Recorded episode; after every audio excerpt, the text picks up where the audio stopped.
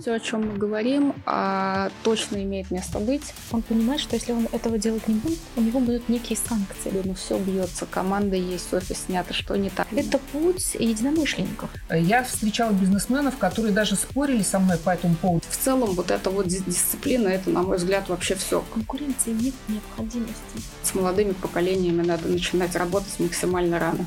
Потому что бизнес является частью человеческого общества. Все равно, получается, стоит вопрос, в том, как их натренировать. А есть несколько способов. Друзья, приветствую всех. Рада снова видеть вас, всех тех, кто смотрит каждую первую пятницу круглый стол «Футурум. Общество и бизнес». А, в нашей передаче мы используем такой инструмент, как форсайт. Это означает конструирование будущего. То есть, собравшись с вами, дорогие друзья, мы нарабатываем с помощью этого инструмента решения и делимся с ними, с бизнесменами и теми, кто является лидером социальных изменений. Сегодня хотелось бы поговорить, ну, прежде чем, давайте я, наверное, представлю. Я пригласила в гости Лидию фон Майснер. Это блогер, автор блога о бизнесе, технологиях, маркетинге в России и приятной ерунде. Лидия ФМ. Как без этого? Да, Лидия сегодня будет э, говорить в основном на тему, почему нам не удается выстроить работающий маркетинг и факторы культуры управления в Российской Федерации, самого менталитета. Вот такая заявка.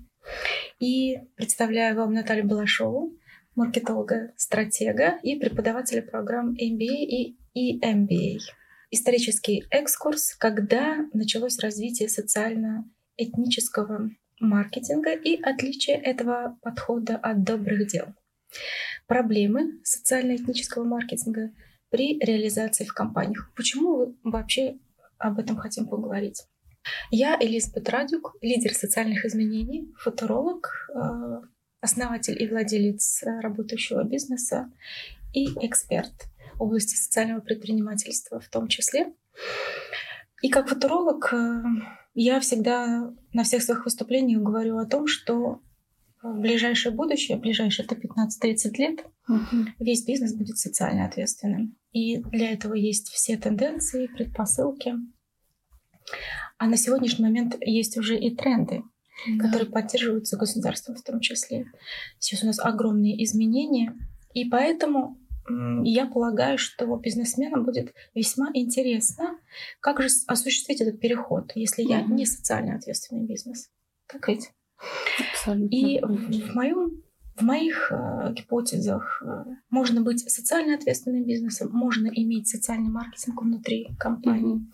можно заниматься благотворительностью. Это рядом стоящая отрасль, сфера деятельности. Mm-hmm. Ну а сегодня мы поговорим как раз о социально ответственном маркетинге. Кстати, можно также э, наряду с теми продуктами, которые компания выпускает, не являясь социальной ответственностью, э, предлагать один из продуктов социально ответственном направлении. Отлично. Можно. Да, я полагаю, что это варианты. И сегодня мы могли бы как раз поговорить о том, как внутри компании иметь социально ответственный маркетинг. Угу. И редактор, замечательная Алина, предложил нам такую тему, почему ваш бизнес не растет, и разбираем ваши факапы. И беседуя до этого момента с Лидией, предложила мне слово факапы заменить на факапушки. Факапушки. А, Лидия, скажите, вот как вы считаете, почему а, именно менталитет имеет значение для российских реалиях в бизнесе mm-hmm. и почему маркетинг сейчас не работает. Ну, мы имеем предположение о том, что а, все изменилось, мир mm-hmm. изменился, классика уже не работает какое-то время, mm-hmm. да, начиная а, с 2020 года точно, потому что совершился... Ну, мы пришли в точку невозврата. Ну да, да. Вот как, ты, как вы думаете? Элизабет, честно говоря, два слова, э, ответ на это. Это дисциплина и внимательность. И я тоже много анализировала, я смотрела на студентов, да, которым я преподаю там не первый год уже, и я уверена, тоже вы, э, имея mm-hmm. огромный преподавательский опыт, тоже со мной согласитесь, что если замечаем какой-то тренд из группы в группу, ну, скорее всего, это какая-то стабильность. И я что замечаю? То есть как раз до 2020 года что было? Мы работали в офисах. То есть определенная дисциплина, она была была своего рода такой навязанной э, какой-то да, идеей, из которой мы выйти просто не могли. А, ну и, соответственно, люди волей-неволей вынуждены были быть более внимательными. Ну, то есть что-то не увидели, да, кто-то там из коллег заметит ошибку, скажет об этом так или иначе. В итоге процессы, ну, каким-то образом шлифовались, вот как не посмотри на них. И мне кажется, здесь вот диджитализация может, конечно, многое очень нам предложить, очень много, но когда мы в итоге ушли вот в этот полностью или даже частично, да, онлайн-режим, получилось, что а, человек имеет дело прежде всего с самим собой. То есть сложнее всего ведь а, кем управлять? Только самим собой. Проще быть в системе. А тут получается что?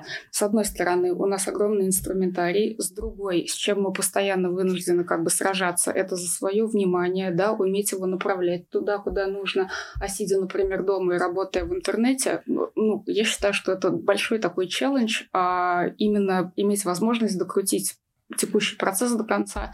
Это если говорить о людях уровня там, специалистов, да, например. Если говорить о руководителях, конечно же, тут и ответственность выше, и требования и к себе больше, и к команде, и все. Ну, то есть здесь спектр задач абсолютно иной. И мне кажется, что, ну, как бы суммируя, да, какие, как бы, может быть, банальные эти вещи не звучали, но все действительно сводится к дисциплине и прежде, прежде всего к самодисциплине. Потому что это вот то, а, ну, это условие мне кажется, любого порядка и в стране, и в компании, в любой системе, в семье. И тоже так а, чуть-чуть назад еще отойду. А, я ну, наверное, в блоге в своем, в принципе, везде пишу, и Элизабет тоже в курсе. Я 8 лет жила в Соединенных Штатах, собственно, в Нью-Йорке училась, работала, и, соответственно, первый рабочий опыт был получен именно в корпоративных структурах. То есть первая компания у меня была корпорация Айком строительная, действительно гигант, и на момент, когда я там а, работала, их численность была 90 тысяч человек по всему миру. Это как бы реально много. И как большинство, наверное, вот крупных американских корпораций, корпораций, я не помню точно год основания, ну, то есть они были стабильным бизнесом, да, который успешно имел проекты по всему миру, расширял офисы, то есть явно что-то они делали очень правильно. И когда я об этом задумалась, а, поняла следующее, то есть прям увидела это очевидно. В американской культуре, в обществе в целом, а, самодисциплина, ну и дисциплина в целом прививается человеку вот сразу, как он, условно говоря, приходит в этот мир. То есть а, из-за того, что все так сильно зарегулировано, из-за того, что, может быть, во многом у них просто меньше ресурсов, ну, то есть больше безработицы из-за высокой конкуренции, да, постоянно в ту страну, да. вот при любой ситуации все постоянно едут. Да, то есть э, у женщин там даже нет, например, э, maternity leave, это у нас э, декретный отпуск, да, то есть вот она там три недели условно может э, с ребенком посидеть, дальше либо выходит на работу, либо ее увольняют. То есть э, люди как-то зажаты в эти рамки изначально да, может быть, это не очень хорошо. Я не считаю, что это хорошо. Но, с другой стороны, такая среда полезна тем, что там получаешь навык вот именно самодисциплины и какого-то понимания, что все таки ну, это должно быть.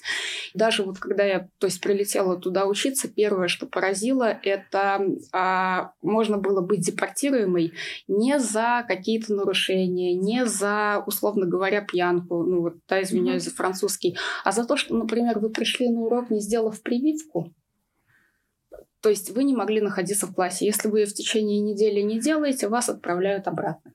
И второе мне понравилось больше всего, значит, если в ходе семестра человек два раза опаздывает более чем на 15 минут, автоматически он тоже улетает к себе на родину.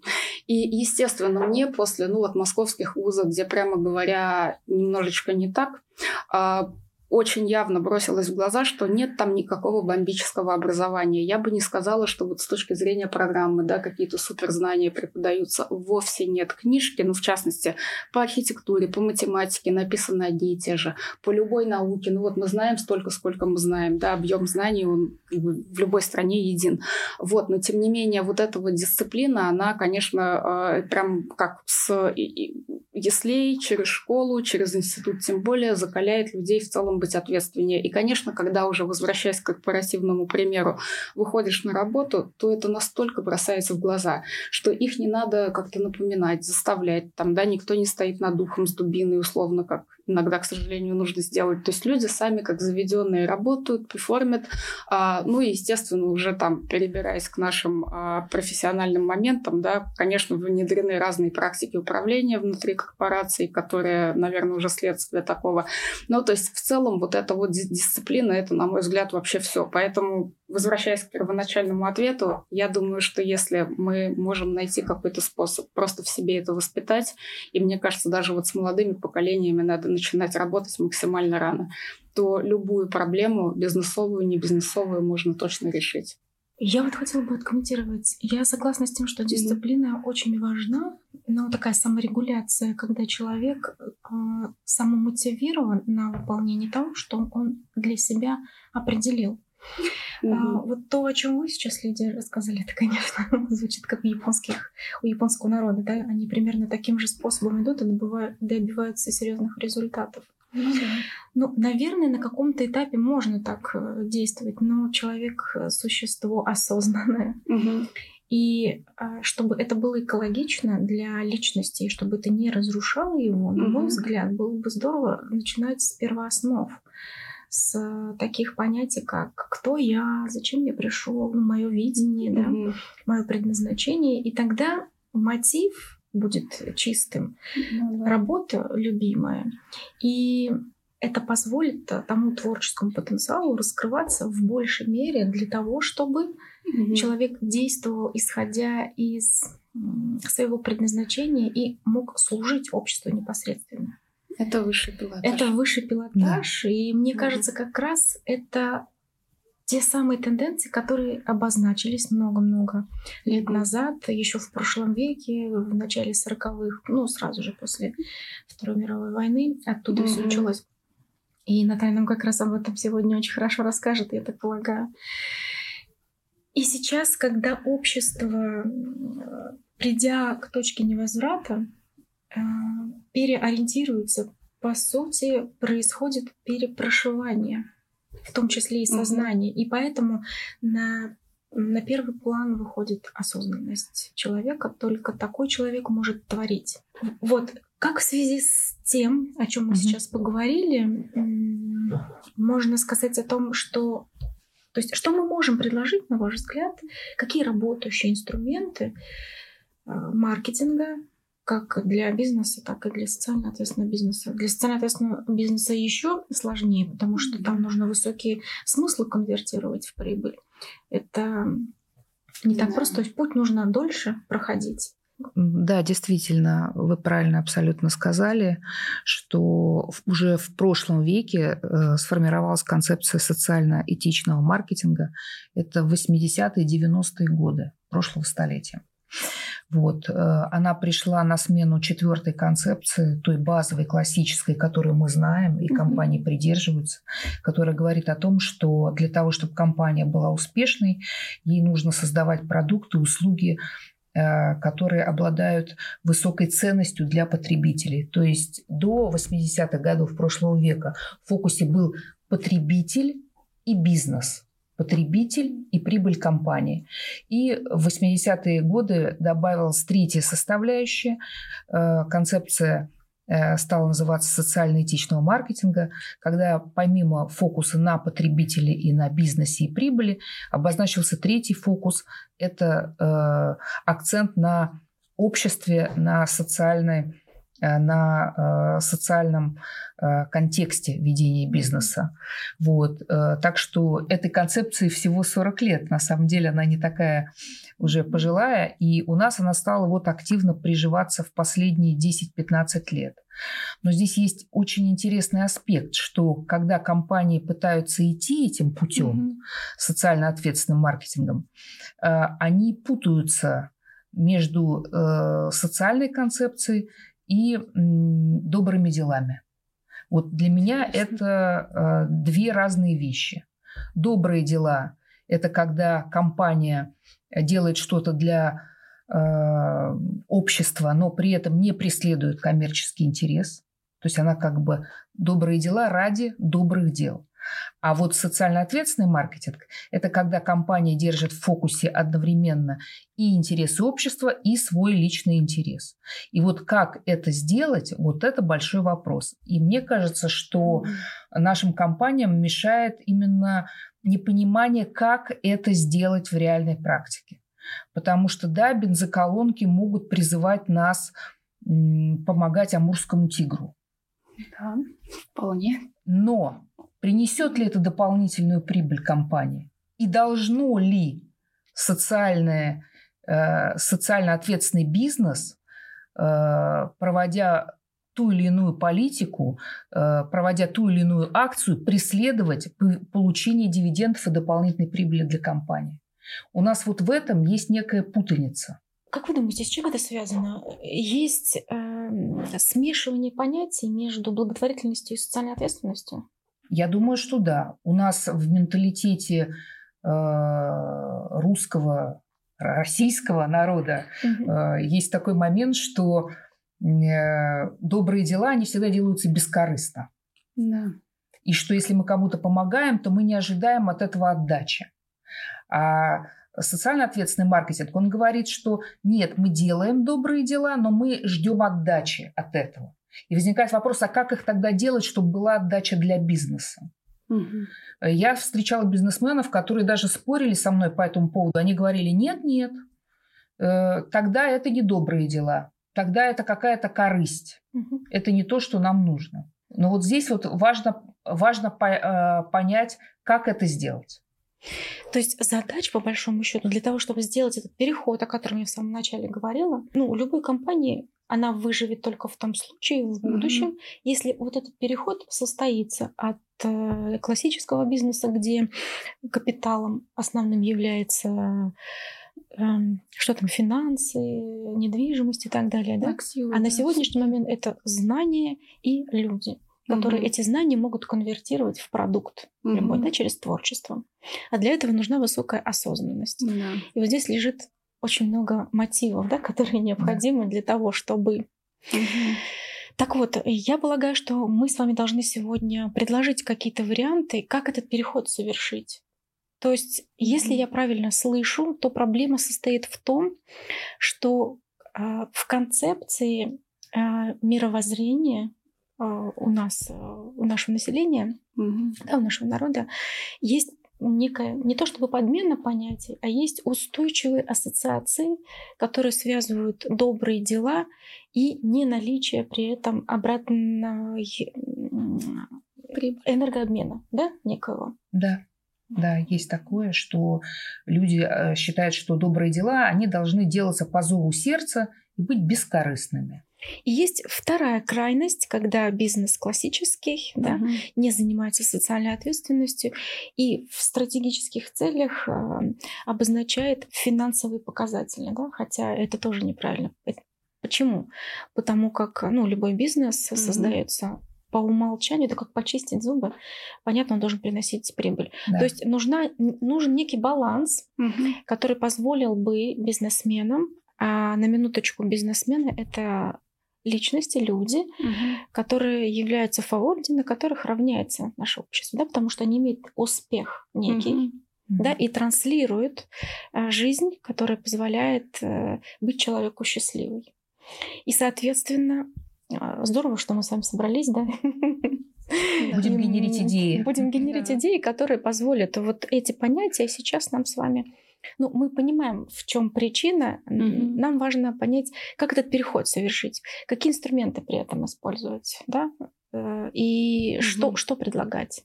Но у меня есть очевидное решение. Решение номер ноль. Вот с чего, на мой взгляд, надо начинать все. И это закроет вопросы по управлению, по эффективности, по всему. А социальную ответственность нужно внедрять, начиная с себя, внутри своей команды, внутри своего бизнеса, да, если это МСП-сегмент, внутри своего департамента, если это, я не знаю, системно значимый банк, ГК, что угодно. И что я имею в виду? То есть а, у меня был опыт работы в российской, большой российской госкорпорации целых 4 года, и потом месяц с лишним я отработала в системно значимом банке и уволилась поняв, что это совсем не мое. Но как бы одна из причин была очевидных. А, собственно, тоже, что я увидела и в госкорпорации, это очень неэффективный подход к человеческому ресурсу и к своему времени. Причем а, на уровне, ну, наверное, 80% руководства. А, в целом, что тоже очень сильно бросилось в глаза а, после Соединенных Штатов, что поскольку там в целом старее система, экономическое, да, финансовое управление, чего угодно, а, они заточены на эффективность. То есть там показателем того, что сотрудник действительно классный, да, является, если он приходит вовремя и уходит вовремя.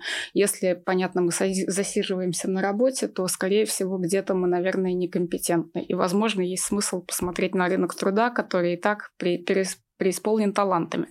Так вот, а я замечаю, что у нас, к сожалению, очень часто в культуре вот больших компаний все равно вот это вот есть, кто условно уйдет с работы последним.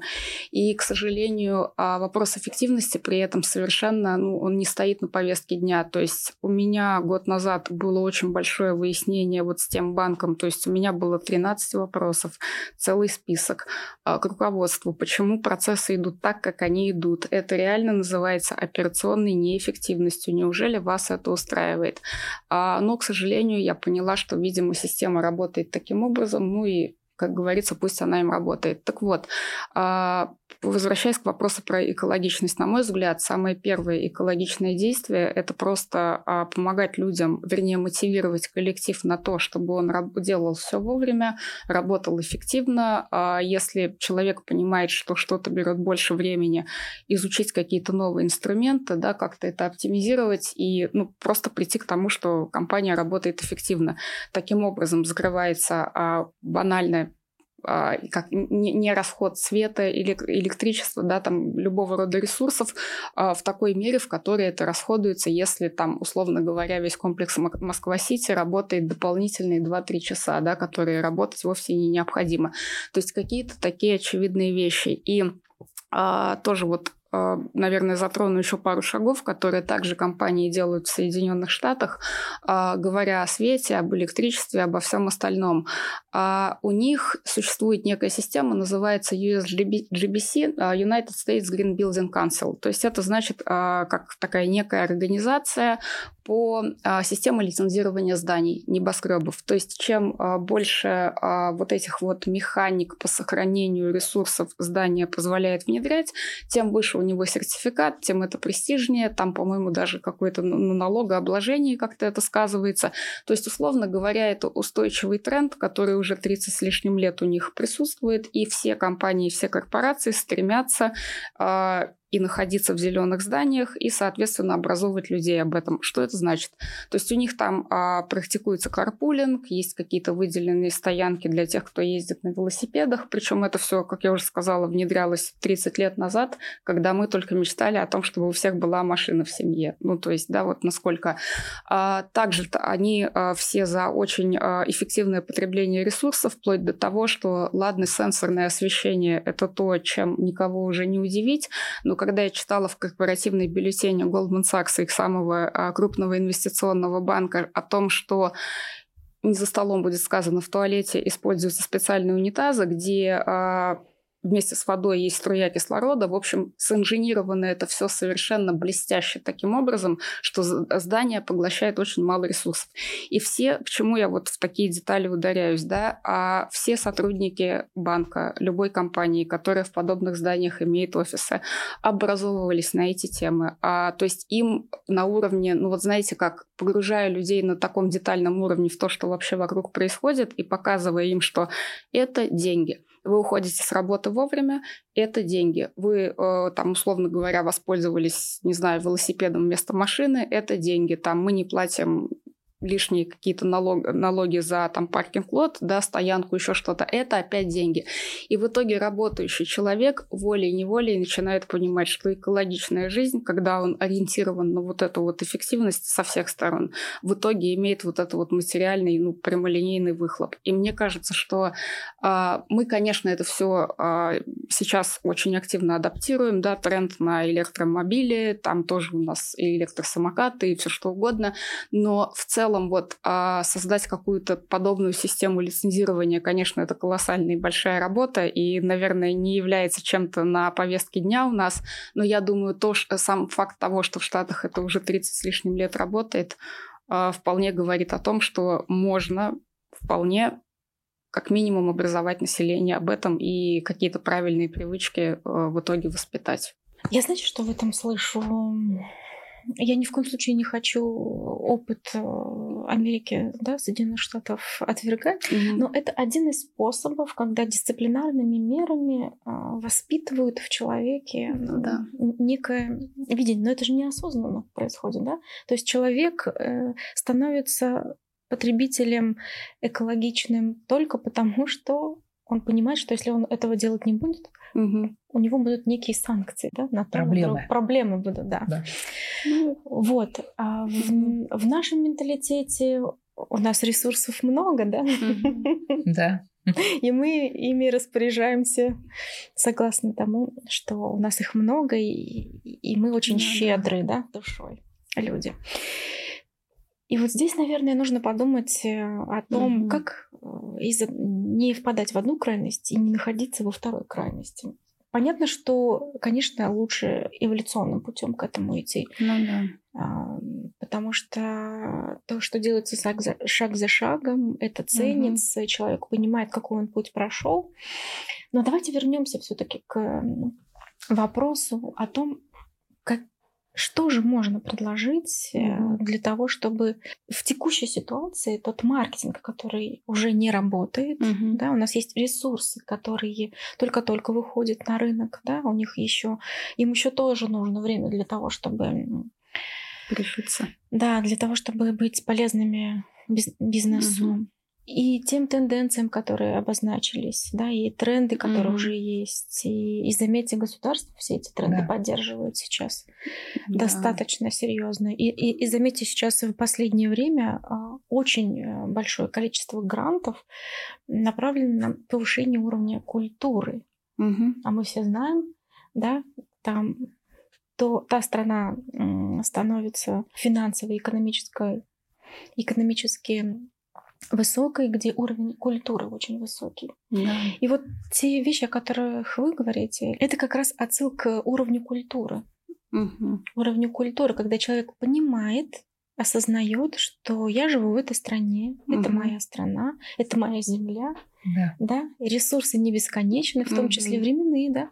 Вот вы сегодня заметили, что лучше выполнять вовремя работу и уходить. Угу. А если что-то не успел, то есть уметь планировать так свою деятельность, знать свой ритм жизни таким образом, чтобы успевать угу. выполнять свой функционал, да, и не затрачивать огромные ресурсы. Угу. Очень хочется э, все-таки понять, э, выработать некие решения, которые позволили бы бизнесу на сегодняшний момент взять этот ориентир, вектор.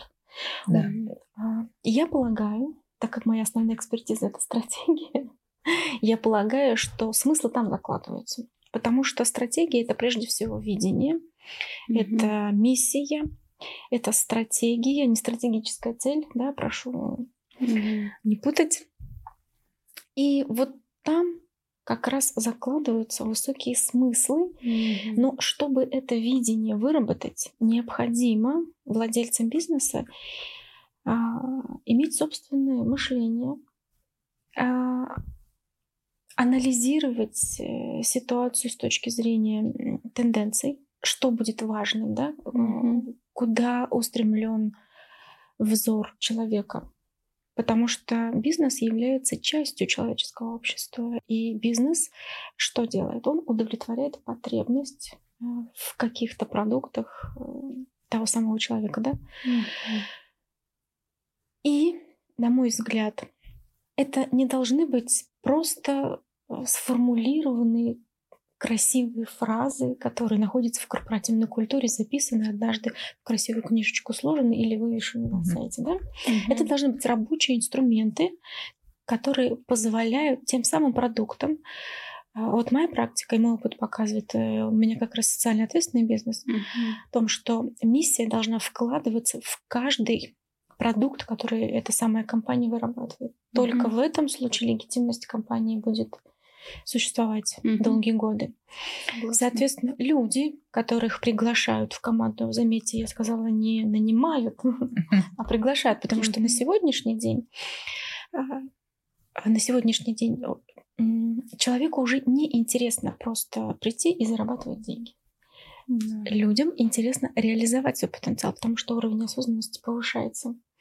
И если ценности личные э, сотрудника созвучны с ценностями компании, угу. тогда представьте, что происходит.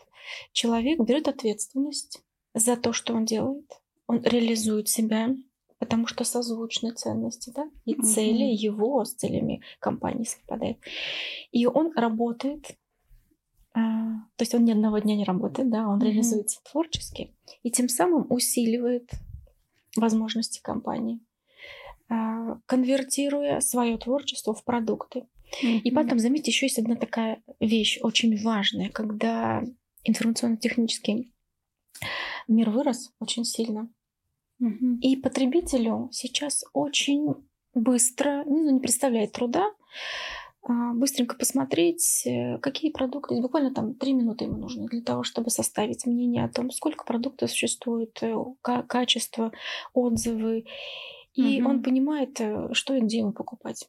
То есть раньше бизнес а, мог с помощью а, серьезных вливаний в рекламные кампании угу.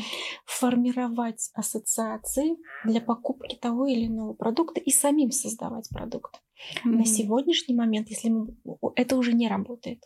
То есть сегодня потребитель нам диктует, что mm-hmm. необходимо. А так как уровень высокий, да, или mm-hmm. он повышается, и тренд на ЗОЖ, на экологичность, на экологичное mm-hmm. потребление, что происходит с человеком?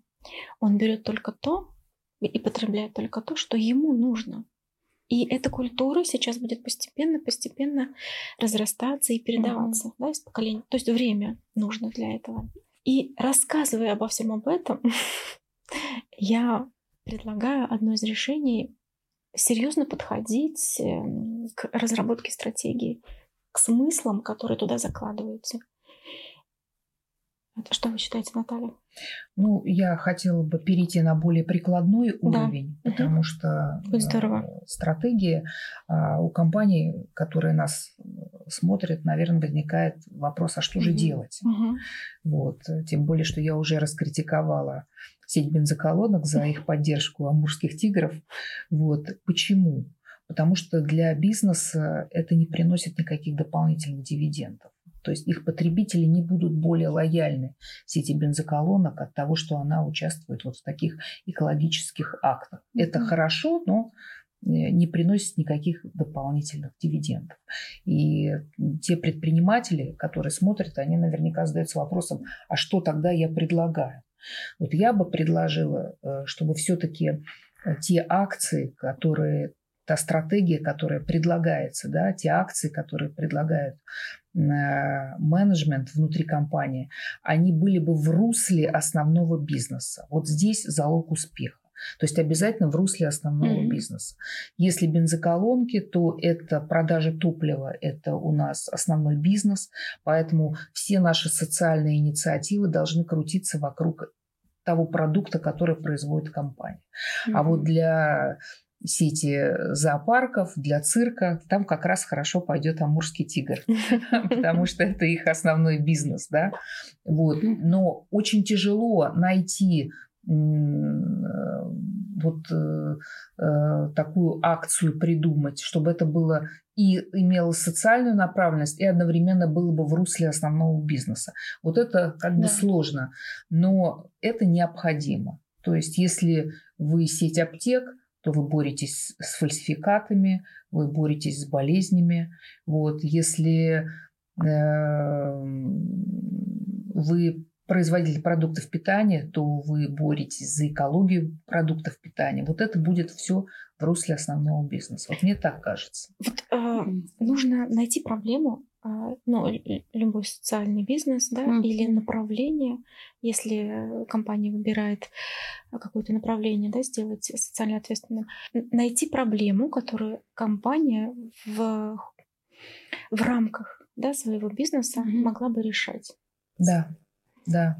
И обязательно, то есть компания решает проблему в рамках своего бизнеса, и это создает такие пиар-поводы, которые поднимают уровень доверия к компании в целом mm вот, э, для потребителей.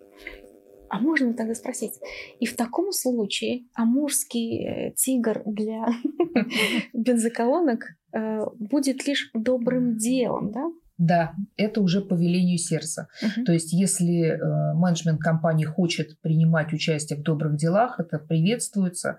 Но не нужно тогда ожидать отдачи, материальной отдачи от участия в этих э, добрых делах. Это делается просто по велению сердца. Вот. Но у нас, кстати, многие не понимают этого и говорят, что добрые дела и не должны, в принципе, приносить никаких дивидендов.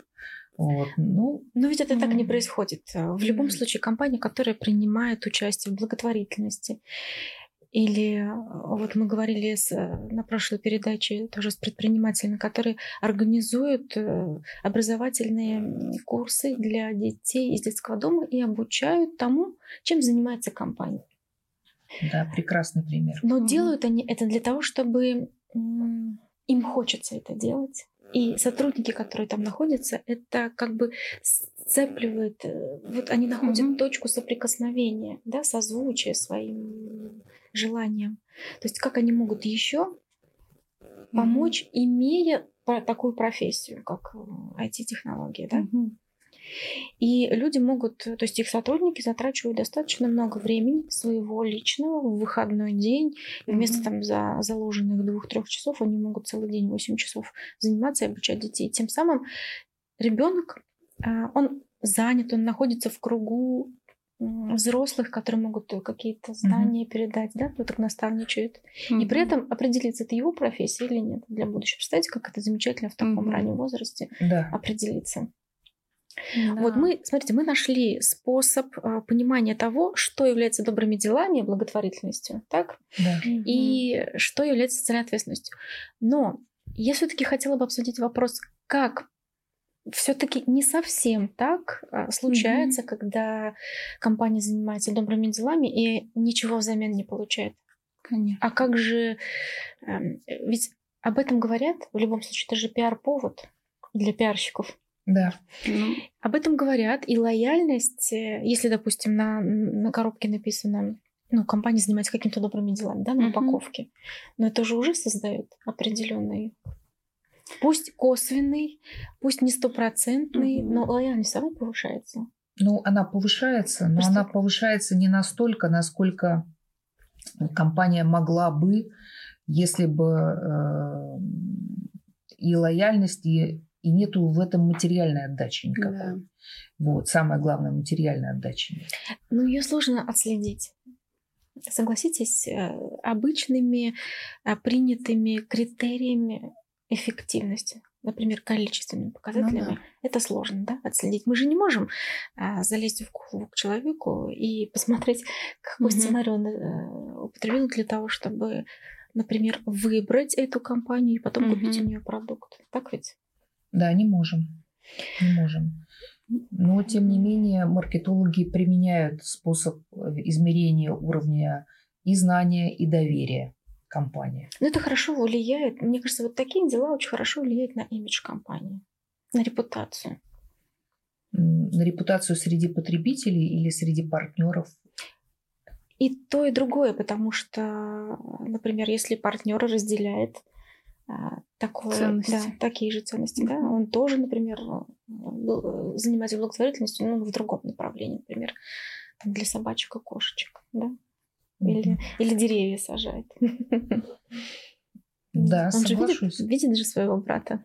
Да, да, соглашусь, что вот с точки зрения партнерства это хороший задел. Я знаю, что существуют э, такие негласные даже правила, когда для заключения, для выбора партнеров или инвесторов, mm-hmm. если в анкете, допустим, да, не, не, на, на вопрос, занимаетесь ли вы благотворительностью, стоит прочерк, то с таким партнером или с таким инвестором даже разговаривать не будут. Mm-hmm. Уже такая практика существует.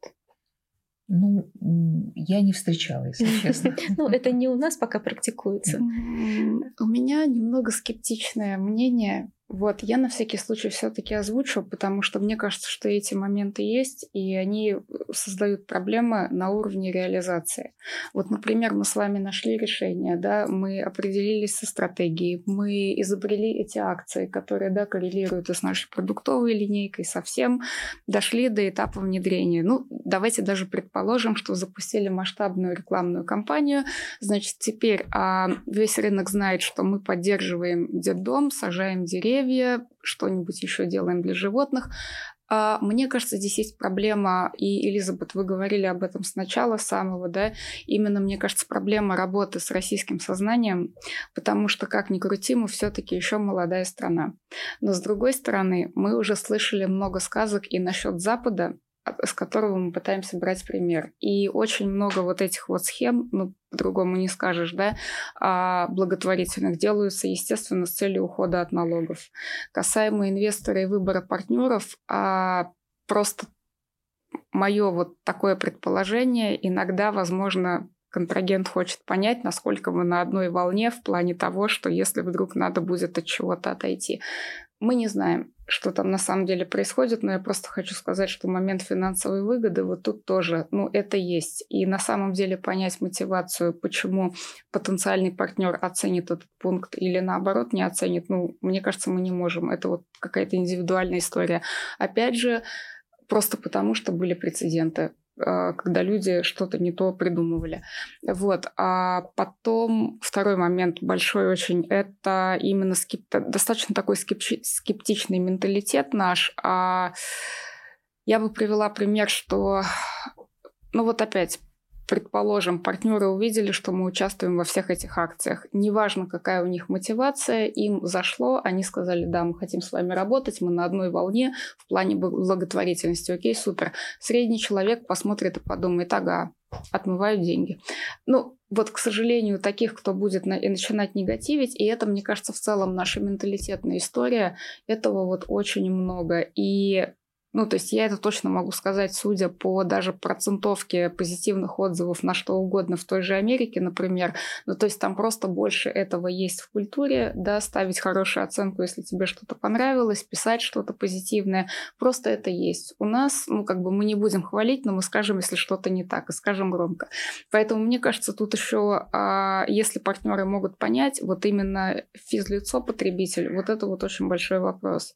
И возвращаясь опять же к сознанию вот этой вот массы, да, основной людей, а осознанность, какой процент людей реально осознанный, и кто вот готов, вот мне кажется, здесь просто... Ну, по статистике этот процент очень маленький, от 3 до 5 процентов.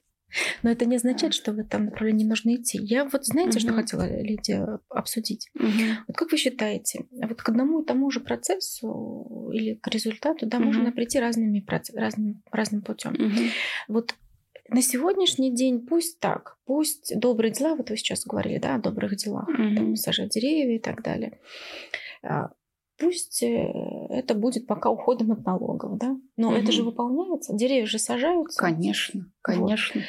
А представьте, следующее поколение, оно будет понимать, что это необходимо просто да. заниматься. Угу. То есть это куль... уже будет частью культуры. Это будет частью культуры. Угу. Поэтому я думаю, надо делать. мотивы угу э, мотивы важны, конечно же, да, но сначала по, по концепции, да, и по этапам. Сначала mm-hmm. действие.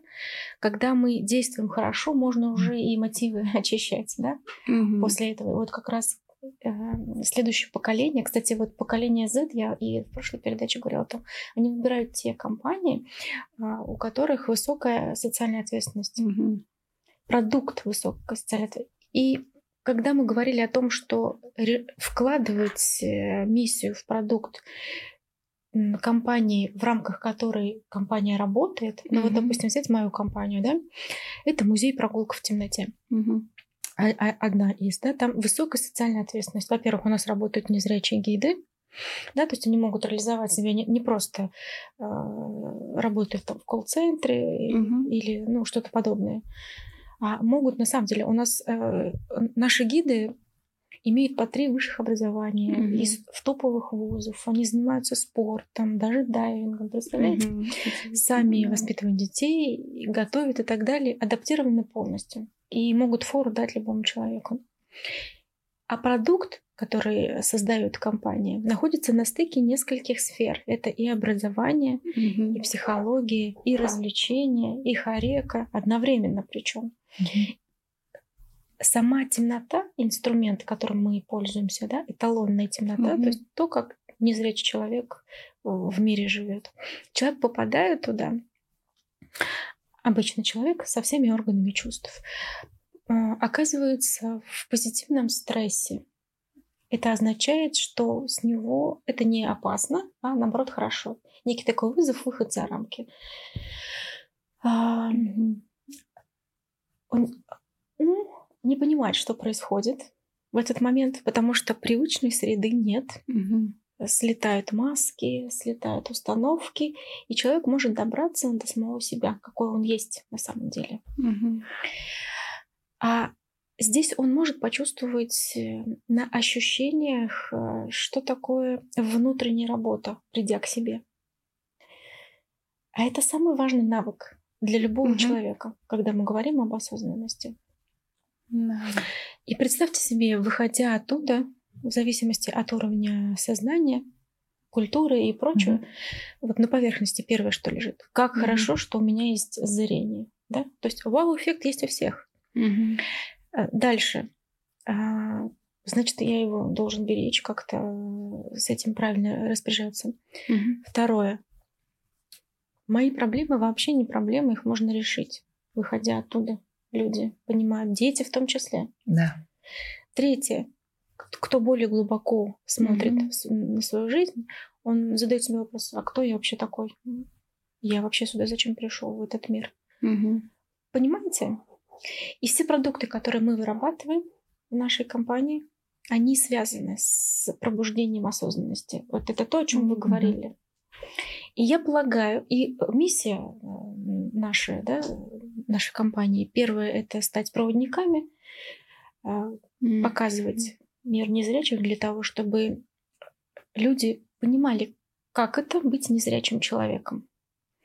Mm-hmm. И не относиться к этим людям как к изгоям или строить им отдельные песочницы. Совершенно yeah. в этом нет необходимости. Мы наоборот хотим объединить, да, и mm-hmm. показать на, на том уровне, на котором люди живут, работают. Э, у нас есть такие гиды, которые специально для того, чтобы работать в нашем музее, адаптировались э, выходить на улицу. Mm-hmm. Не, чтобы не находиться только дома. Представьте, как это мотивирует человека. Mm-hmm. Да. Отлично, молодцы. И я полагаю, когда я говорю о том, что вкладывать миссию в каждый продукт, это означает э, создавать легитимность для своей компании, и вас mm-hmm. будут выбирать. Mm-hmm. Они видят, что то, о чем вы заявляете, то, как вы себя позиционируете, это mm-hmm. работает. Вот такая цепочка причинно-следственных связей. Mm-hmm. Нужно ее отследить, понять, как это можно сделать. Она, вот эта цепочка, позволяет те самые высокие смыслы конвертировать в ту самую прибыль.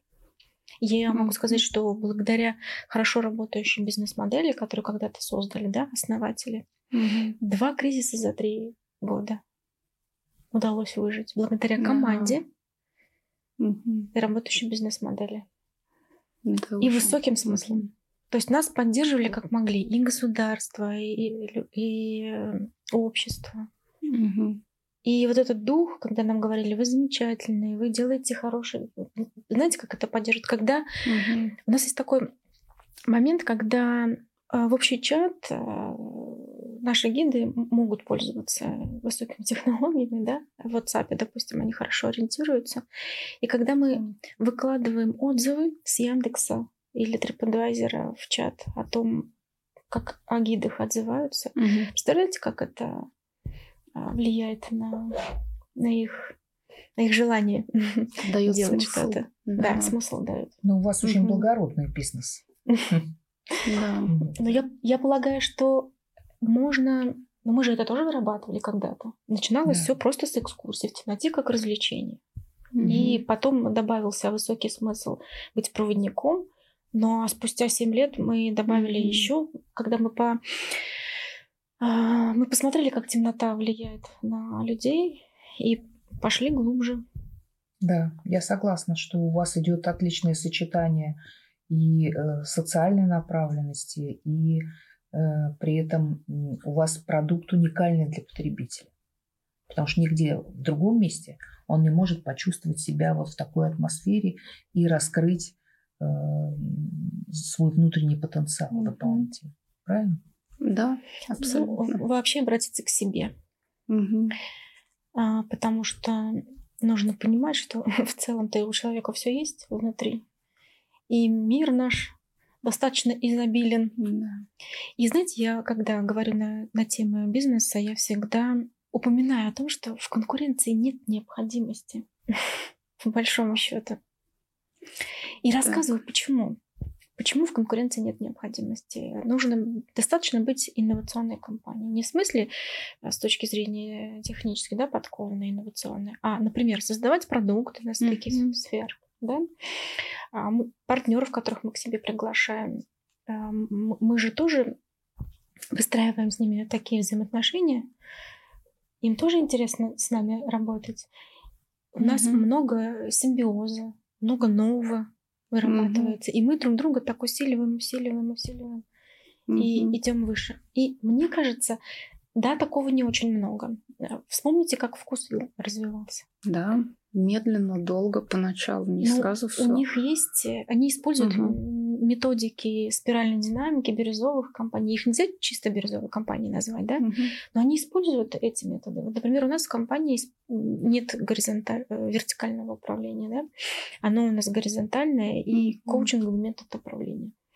Это ведь все те вещи, которые позволяют переориентироваться компаниям и идти туда, туда, где знания конвертируются теми людьми, которые Мгм. приглашены в компанию, в продукты, Мгм. где человек замотивирован, сам замотивирован так, Мгм. что он будет поглощать огромное количество информации, перерабатывать, имеется в виду, да, для того, Мгм. чтобы привнести а, тот самый потенциал и через гипотезы смотреть, насколько это будет интересно Мгм. рынку. Да, согласна. Мгм. Мне кажется, нет, все звучит супер, а я, Но у нас на наверное... практике это нет, так и есть. Все, все так и есть, да. Я знаю, бизнес великолепный. Тут а, в- это действительно фантастика. Вообще ну, ни- ни- ничего сказать не хочу. Кроме одного вопроса. То есть, на мой взгляд, опять же, чтобы человек пришел, да, э, увидел бизнес, загорелся идеей работать, ну, осознал себя, да, а, скорее всего, он должен пройти, ну, какой-то жизненный путь. Кто-то может там в детстве, например, в пять лет прийти в этот музей и действительно понять, да, вот кто он. А, но я замечаю, что все равно вот даже многие там люди, состоявшиеся, так говорят, что, как правило, это 5-10% таланта и, условно говоря, 90% трудолюбия и вот этого вот навыка самодисциплины, самоуправления, то есть как минимум самоорганизации.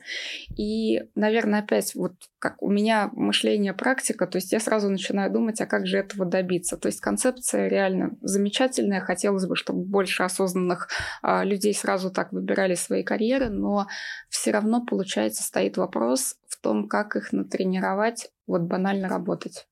Не знаю, если я этот вопрос там четко поставила, но вот именно привить вот эту вот этику, а, что да, здорово, зажегся, понял, что это его, но все равно надо делать. Ведь сколько даже, ну вот явный пример мы видим а, творческих личностей, например, которые горели своим делом, да, по молодости были талантливы, реализовались, а там в 30 плюс почувствовали, что уже всего достигли и как-то перестали создавать. И абсолютно на контрасте, но я часто этот пример привожу. Дженнифер Лопес, которая а, многие критикуют, что, может быть, там особо петь не умела на заре, еще что-то, но у нее была вот эта вот этика работы, какая-то, да, своя мотивация, мотивация. ей это нравилось все, да. И сейчас мы все на нее смотрим, и, естественно, там за 50 очень хотим так выглядеть, как минимум. Вот. Ну, то есть да, но опять ее мотивация откуда пошла? Из-за того, что бедная семья, Бронкс, там не, без, не обязательно, ну, не обязательно. Вот, вот как это привить? Как это привить? Вот хотелось бы, чтобы все так ну, Понятно, что да. таких лидеров с высокими амбициями, которые угу. потом конвертируются, да, как я люблю эту фразу, а, в большие результаты, угу. таких немного лидеров. Но при этом, знаете, я всегда рассказываю о том, что лидером может быть любой человек. Угу. И неважно, какого масштаба. В чем основная задача и вообще критерий лидерства? Угу. Что человек берет ответственность в первую очередь с самого начала за свою жизнь. Но чтобы это делать, человеку важно понимать эти самые вещи, да, чего я хочу, угу. как я хочу. И когда человек это проявляет в себе, он может горы сворачивать может mm-hmm. горы сворачивать. Естественно, без знаний, без дисциплины, о которой ты говоришь, mm-hmm. это невозможно. Хардскиллы, они нужны. Mm-hmm. Нужны. Их не так э, сложно нарабатывать. Согласна, уж по большому счету. И потом, однажды им научившись, мы уже никогда их не забудем. Ну, это как мышечная память. Точно mm-hmm. так же. В отличие от софт-скиллов, которые в год можно максимум две да, проработать. И то, если их не поддерживать, то они ну, да. рассеется. Мы говорили с вами в самом начале о том, что бизнесмены — это лидеры да. нашего общества. И если в свои бизнес-процессы, своих работающих бизнес-моделей, да, а, бизнесмены, владельцы бизнеса, топ-менеджеры будут внедрять а, новые веяния, то, о чем мы с вами говорили, mm-hmm. да, что смыслы, стратегия, миссия в каждый продукт, э, определенный уровень управления, учитывать тенденции, понимать, что людям люди приходят на работу не чтобы только деньги зарабатывать. Mm-hmm. Тогда наше общество потихонечку, потихонечку будет меняться. Mm-hmm. У нас достаточно, достаточно коммерческого сектора, и огромное количество людей занято в нем. Абсолютно. Да.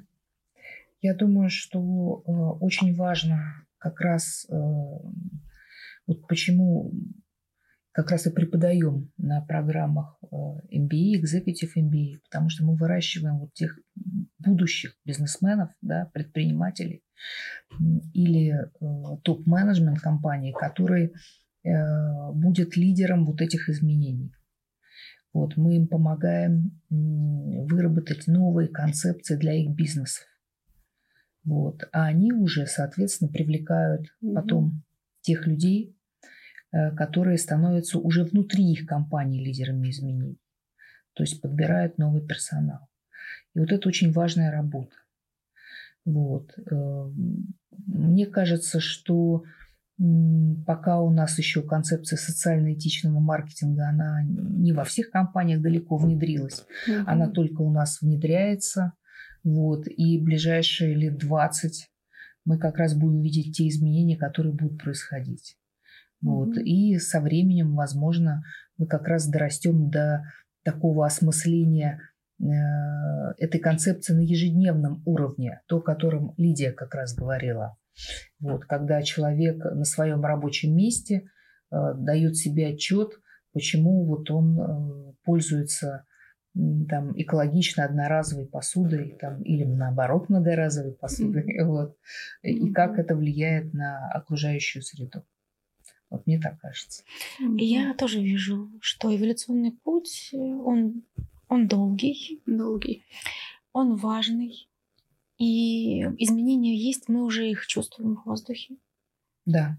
Они уже происходят в нашей жизни. Такие крупные компании, как, я не знаю, банк «Точка», да, в этом направлении работает. Да. А, Сбербанк, целый департамент создан да, Грефом для того, чтобы как раз вот эти все новые управленческие а, процессы и внедрять у себя и видеть, как угу. это влияет на а, на то, какое творчество проявляется. Или IT-компании, которые agile да, пользуются, ведь это те же самые технологии. Когда mm-hmm. вот, э, Лидия, как раз ты об этом говоришь. Mm-hmm. Да, я просто немножечко задумалась. Можно, да, вставить mm-hmm. пару? А я что-то все время оппозиционер какой-то вашим дискуссиям. Пора заканчивать с этим. А Согласна, что этот путь долгий, эволюционный, и 20 лет, наверное, точно не меньше понадобится.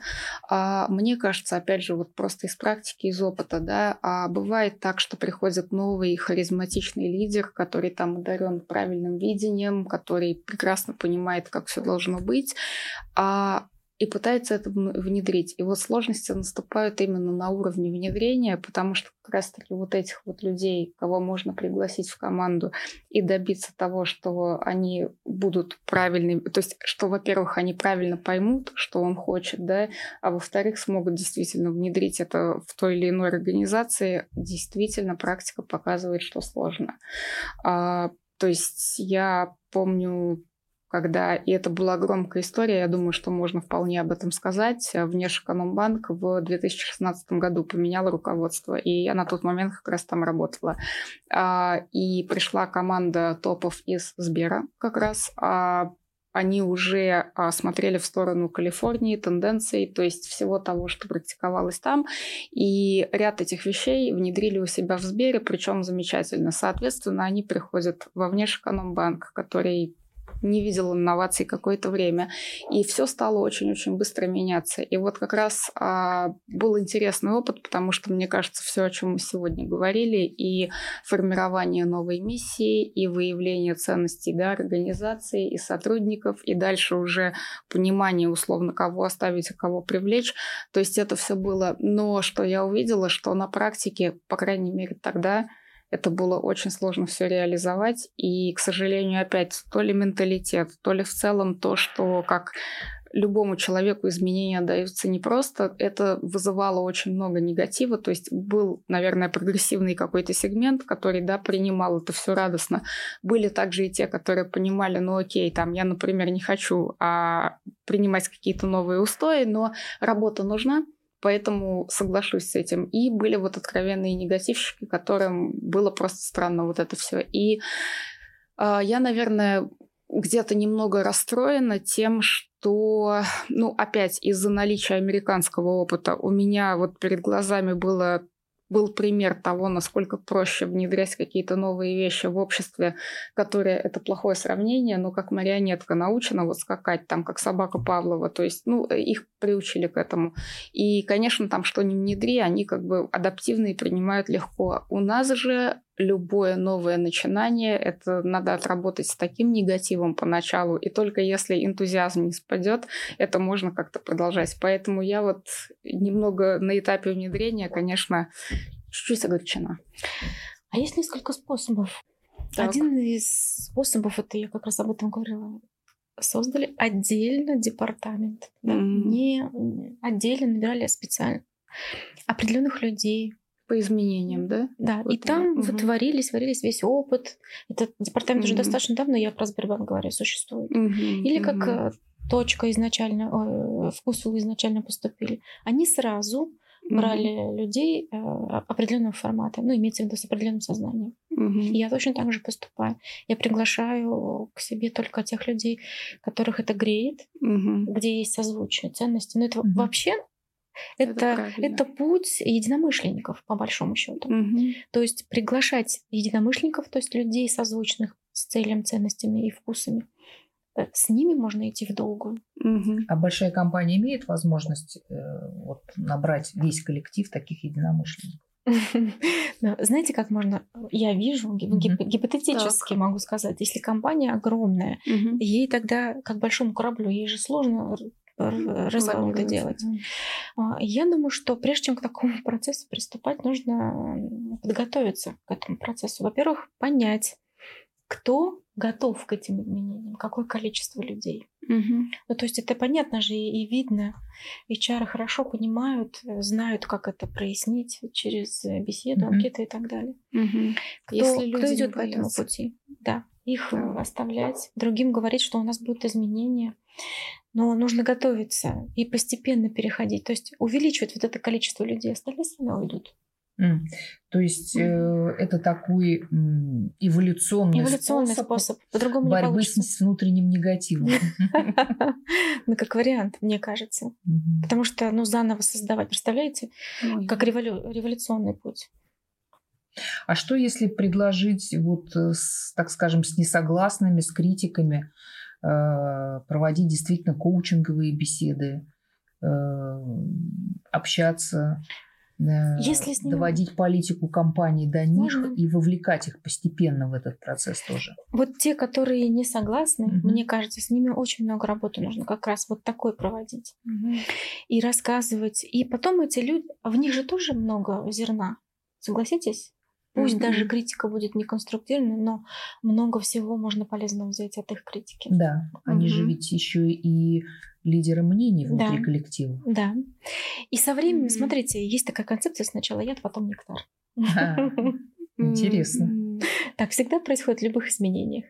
Э, так мозг человеческий устроен. И когда люди, которые не согласны, которые протестуют, да, mm-hmm. и всячески препоны организуют, э, они будут смотреть со временем и видеть, что о, результаты-то какие хорошие, mm-hmm. да?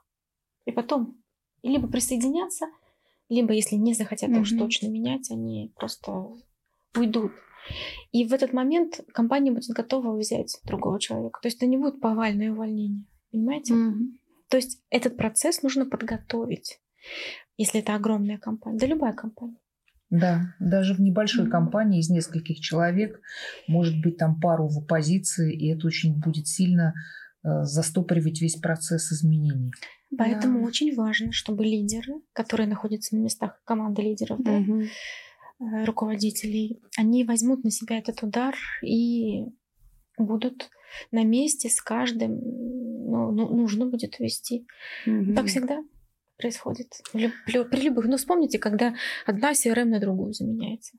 Да. Когда мы одновременно в двух работаем, да, а потом уходим. Ну. Я помню, когда не было ни одной, и вдруг появилась CRM. Да, тоже вариант. Ведь это очень сложно. Начинается, ну, обязательно найдется много причин, почему нет. И старые привычки влезают. Да, обязательно.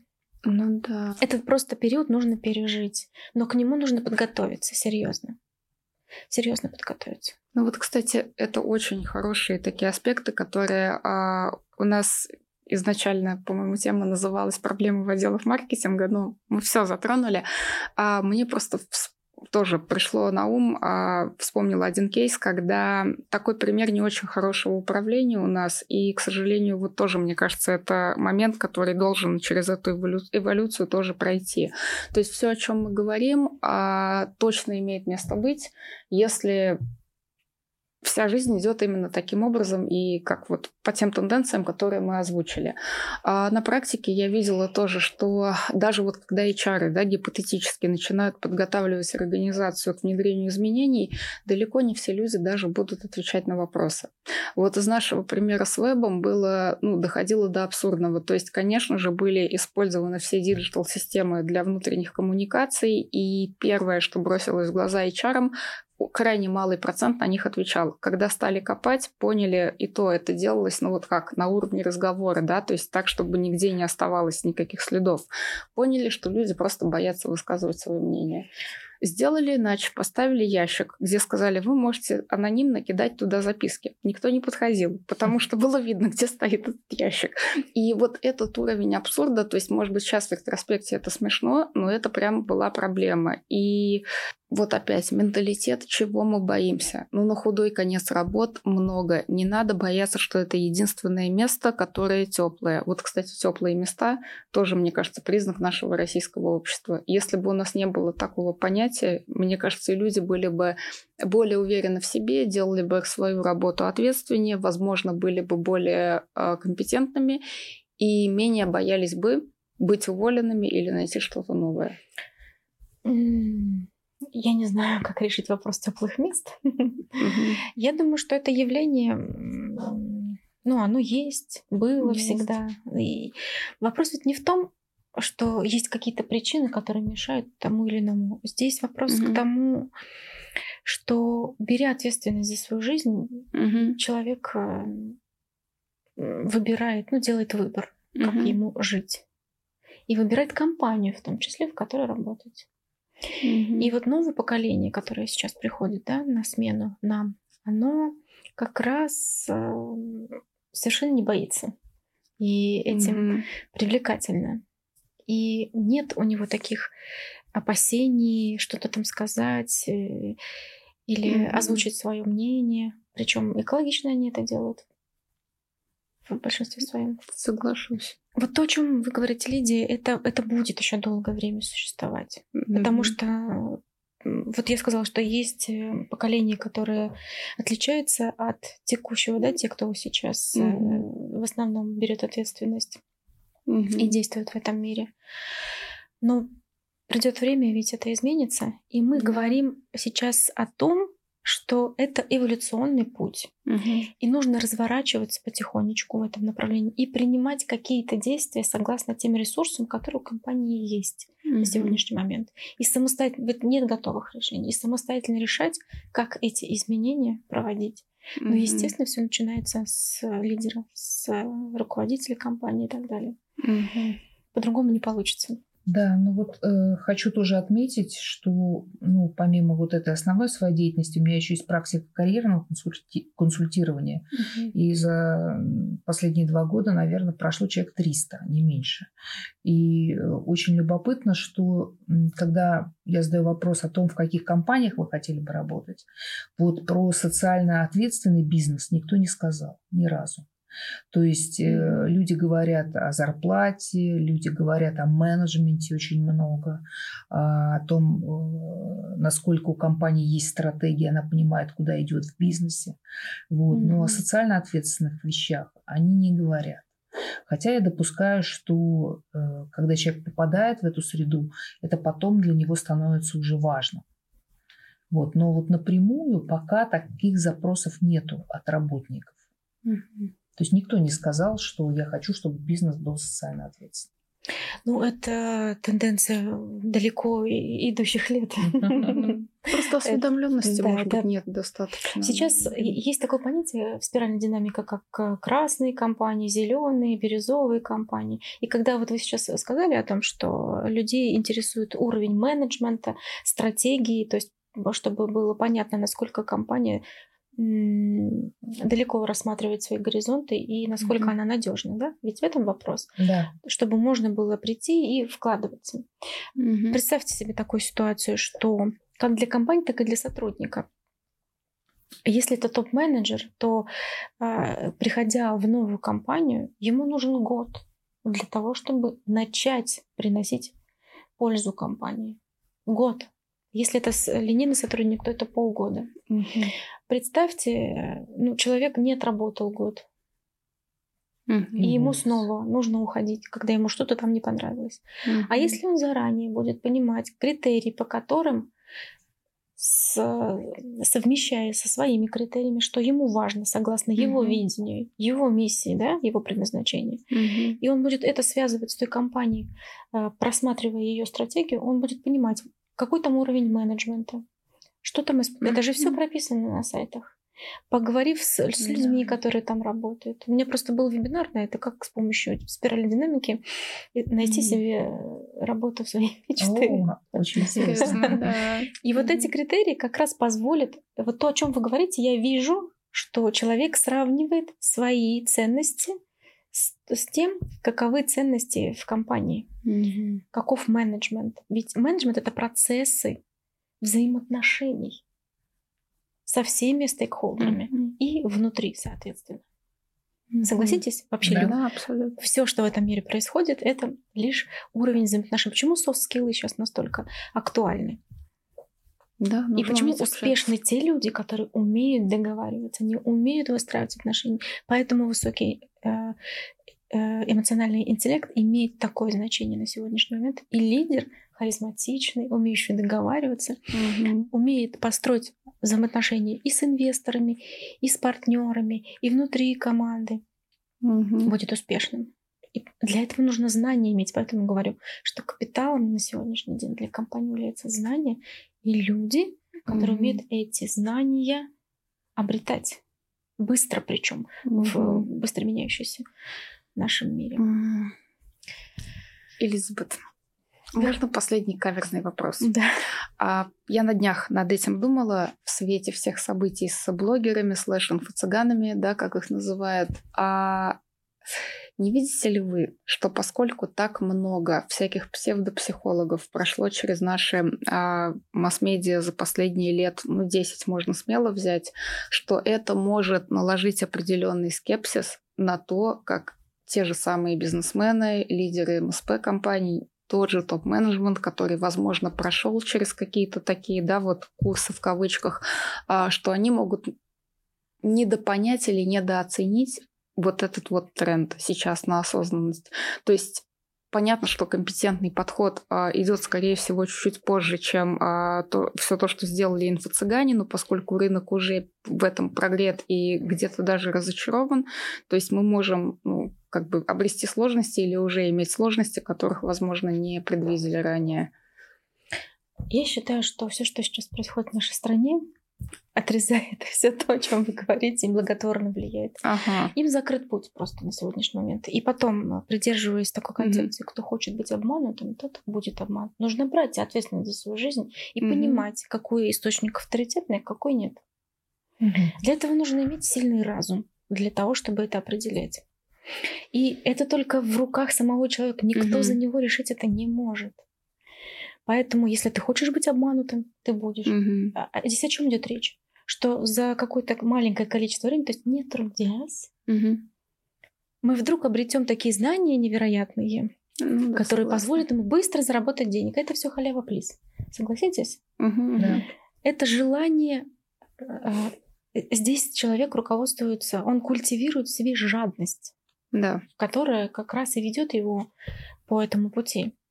А мы сегодня говорили, что 5% таланта и 100% и 95% труда. Угу. Но чтобы этот путь труда проходить, важно, угу. чтобы этот труд тебе приносил удовлетворение, потому что процесс, а, именно процесс позволяет человеку качественно жить. Угу. Любой процесс, который во всех сферах жизни он осуществляет. Угу. Поэтому я говорю, что очень важны высокие смыслы. Нужно понимать, кто ты есть, угу. что ты, для чего ты пришел в этот мир. Для да. того, чтобы выбирать профессию своей мечты, своего избранника, как детей воспитывать и так далее. Ведь жизнь человека состоит из многих аспектов жизни. Угу. Поэтому я очень рада, что произошло то, что произошло, потому что вот этому инфо-цыганству, ну, как вы говорите, леди, пришел конец, слава богу. То есть оно выжило само себя. Пришло время. Оно себя изжило? Изж... Ну, оно еще есть, естественно, да. Оно всегда mm-hmm. будет присутствовать для тех да, людей, всегда. как уроки, для mm-hmm. того, чтобы mm-hmm. они их проходили. Но уже просто в таком массовом. А, помните, блогеры, ну, которые очень. Да, да, которые. О, лавочка просто закрыта. Mm-hmm. Блогеры, которые непонятно чем. Mm-hmm подписчиков, э, ну, я даже да. не знаю, фейковым э, поведением. Ведь это не настоящие люди. Так ведь э, либо угу. они настоящие, но, ну, в общем, я даже не знаю, как это оценить, как это двумя словами описать. Угу. Но это некое такое направление, как быстро стать богатыми, ничего при да. этом не делая, и ну вот меня, честно говоря, это и смущает, вот, потому что ну, у нас есть там крупный инфо-цыган, Аяш Будинов, я его не рекламирую ничего, но просто об этом говорят уже многие авторитетные люди, включая Ксению Собчак не один раз, что и я знаю, там были какие-то крупные прецеденты с обманом публики, вот, но буквально я вот последние, наверное, месяца четыре вижу рекламу, что условно приходите в мой бизнес-клуб, а, где, по идее, образование стоит 200 тысяч в год, а цифры перечет подчеркнуто и написано 500 рублей. И когда я смотрю, например, соцсети этого человека, я вижу, что там огромное количество живых подписчиков, там огромная активность. И, естественно, начинает будоражить то, что ну, соглашусь, что люди сами при, э, решают, чему верить, но по идее вот тот условно пласт населения, с которым гипотетически можно было бы работать, вот он в итоге ведется на такое, потом он поимеет опыт, скорее всего сделает выводы, или решит обидеться и больше никогда не реагировать на что-то адекватное. Поэтому, ну, наверное, здесь мы бессильны. То есть мы не можем угу. залезть в голову такому да. человеку. Ну, я думаю, что хотя бы минимально для того, чтобы понять, стоит ли доверять человеку. Есть критерии угу. для того, как мы можем понять, э, человек профессионален или нет. Mm-hmm. Вот для того, чтобы быть спикером, посмотрите, сколько нужно всего. Нужно иметь экспертные публикации, да, чтобы тебя публиковали, mm-hmm. нужно писать определенным образом, согласитесь? Да. Mm-hmm. Ты должен выступать на аудитории, и у тебя должны быть какие-то э, доказательства mm-hmm. этому, mm-hmm. да, то есть mm-hmm. у тебя есть ссылки, видео и так далее. Mm-hmm. Ну, если ты всего этого не видишь, э, ну, как можно? И mm-hmm. сама стоимость Представляете, какое обесценивание собственного труда идет? Если то, что ты оценил когда-то в 200 тысяч, теперь стоит 500 рублей. Ну, мне кажется, здесь все понятно. Не может такого быть. Даже, угу. даже скидки в магазине не бывают такими. Ах, если бы мечта. А, коллеги, вот хотела бы поднять вопрос. Э, вот как вы думаете, вот нас смотрят предприниматели, менеджеры, которые работают пока еще в компаниях, которые не социально ориентированы, но задумываются об этом. Какой совет мы можем дать? Как перейти к этой концепции? С чего начать? Начинать, э, мне кажется, из того, что мы с вами угу. сказали, а, во-первых, нужно находиться, ориентироваться в той сфере деятельности и тем рынком, где находится бизнес. Затем перейти к пересматриванию своей стратегии и сделать ее рабочим инструментом. Там смысл закладывается. Mm-hmm. И после этого из этих высоких смыслов а, выделить эм, миссию и вкладывать ее в каждый продукт. Mm-hmm. Переориентировать дальше свой продукт. Из этого исходит позиционирование, понятно, с какими стейкхолдерами работать, какие каналы будут mm-hmm. интересны, как с этими каналами взаимодействовать, какие каналы рабочие, какие не рабочие, если mm-hmm. говорить о маркетинге да, и продаже. Mm-hmm. И это один путь. Второй путь – сделать все то же самое, первые три шага, и потом, например, выбрать один из продуктов социально ответственных. Не все компании могут быть Сразу. только социально ответственными да. на сегодняшний момент. Угу. Или определиться с социально ответственным маркетингом. Или и то, и другое. Угу. И подумать о добрых делах. Это тоже можно как-то связать. Угу. Это хорошо связывается, например, для сцепки компаний, э, коллектива, коллектива да, да. Внутри. внутри. Я бы еще добавила один шаг наверное, предшаг. Это mm-hmm. возвращаясь к вопросу про осознанности. И это только для тех бизнесменов и собственников бизнеса, которые, возможно, чувствуют, что чуть-чуть подустали. Это прийти в прогулку в темноте или не в прогулку в темноте, куда угодно, но а, задать себе вопрос, кто я. Потому что вот тоже из своего опыта скажу, а, часто очень а, приглашали консультировать компании, где бизнес не шел. И вроде как смотришь на отчет, подготовленный консультантами на стратегию, ну все бьется, команда есть, офис снят, а что не так? А причина в собственнике, то есть либо люди выдохлись, либо пошли во что-то, не осознавая, что их душа реально в этом, и вот эта вот вовлеченность личностная, на мой взгляд, она просто имеет колоссальное влияние на бизнес. И вот тоже это только мое мнение, но мне кажется, если чувствуете, что охладели или понимаете, что это больше не ваше, возможно, есть смысл продать бизнес кому-то, кто действительно будет этим гореть и развивать это дальше.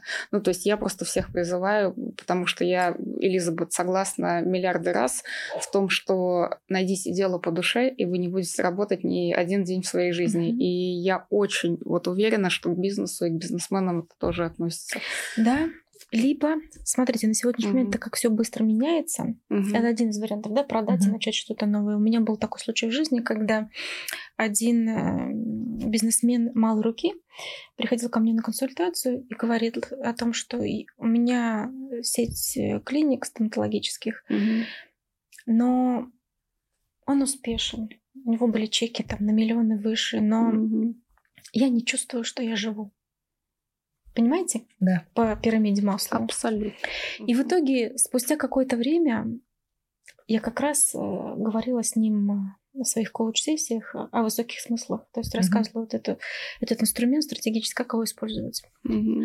А, Через полгода буквально человек а, вышел на сцену в качестве спикера и обучал. Но сделал он плавный переход, как Мгм. мы и договаривались это сделать. То есть он оставил себе одну клинику с высокими чеками. Мгм. То есть он оставил уровень своей жизни на том уровне, к которому он привык. Он не стал его понижать Мгм. ни для себя, ни для своей семьи. И все. Мгм. Перешел совершенно в другой бизнес, и там уже расширяется. Он не, не просто спикер, Мгм. соответственно. Мгм. То есть он открыл другой бизнес. Да. То есть Мгм. не нужно резких движений делать нигде, ни в жизни, ни в бизнесе. Нужно Мгм. просто понять, как, исходя из тех ресурсов, то есть возможностей да, компании, мы делаем этот разворот. Мгм. То есть ко всему лучше готовиться. К кризису тоже можно подготовиться. Расширение бизнеса это тоже кризис. Нужно понимать это. Друзья, коллеги, смею так называть вас, я хочу поблагодарить вас за то, что пришли ко мне. Спасибо. Я надеюсь, что мы послужили обществу, поделились своим опытом, размышлениями. И в боксе, инфобоксе будет вывод всего того, о чем мы с вами говорили. Что бы вы хотели сказать э, слушателям и с чем уходите? Лидия, расскажите, пожалуйста. А только вот эту фразу, что лучше всем разбираться в себе своевременно, четко определять свою страсть на тот момент времени, в котором живете, и обязательно находить способы, как внедрять ее в свою деятельность. Возможно, трансформировать бизнес. Мне понравился пример про спикера, что это, по сути, просто расширение. В общем, мой главный месседж. А, очень важно понимать то, что приносит удовольствие, и внедрять это в свою деятельность, чтобы не жить, а кайфовать. А я бы еще добавила, что очень важно поймать мотивацию, потому что можно выделить то, что тебе приятно, важно, вот, но мотивировать себя, мотивировать свою команду – это очень сложный процесс. Вот, это такая же разница, как между разработкой стратегии и ее внедрением. Вот иногда э, внедрение занимает гораздо больше сил, времени, э, и вероятность срыва тоже выше, чем при разработке. Поэтому хотела сказать, что, друзья, найдите в себе внутренние ресурсы и мотивацию для того, чтобы внедрить свою мечту в жизнь. Хорошо, благодарю вас. Также, друзья, приглашаю вас смотреть нас каждую первую пятницу месяца в 15.00. До новых встреч!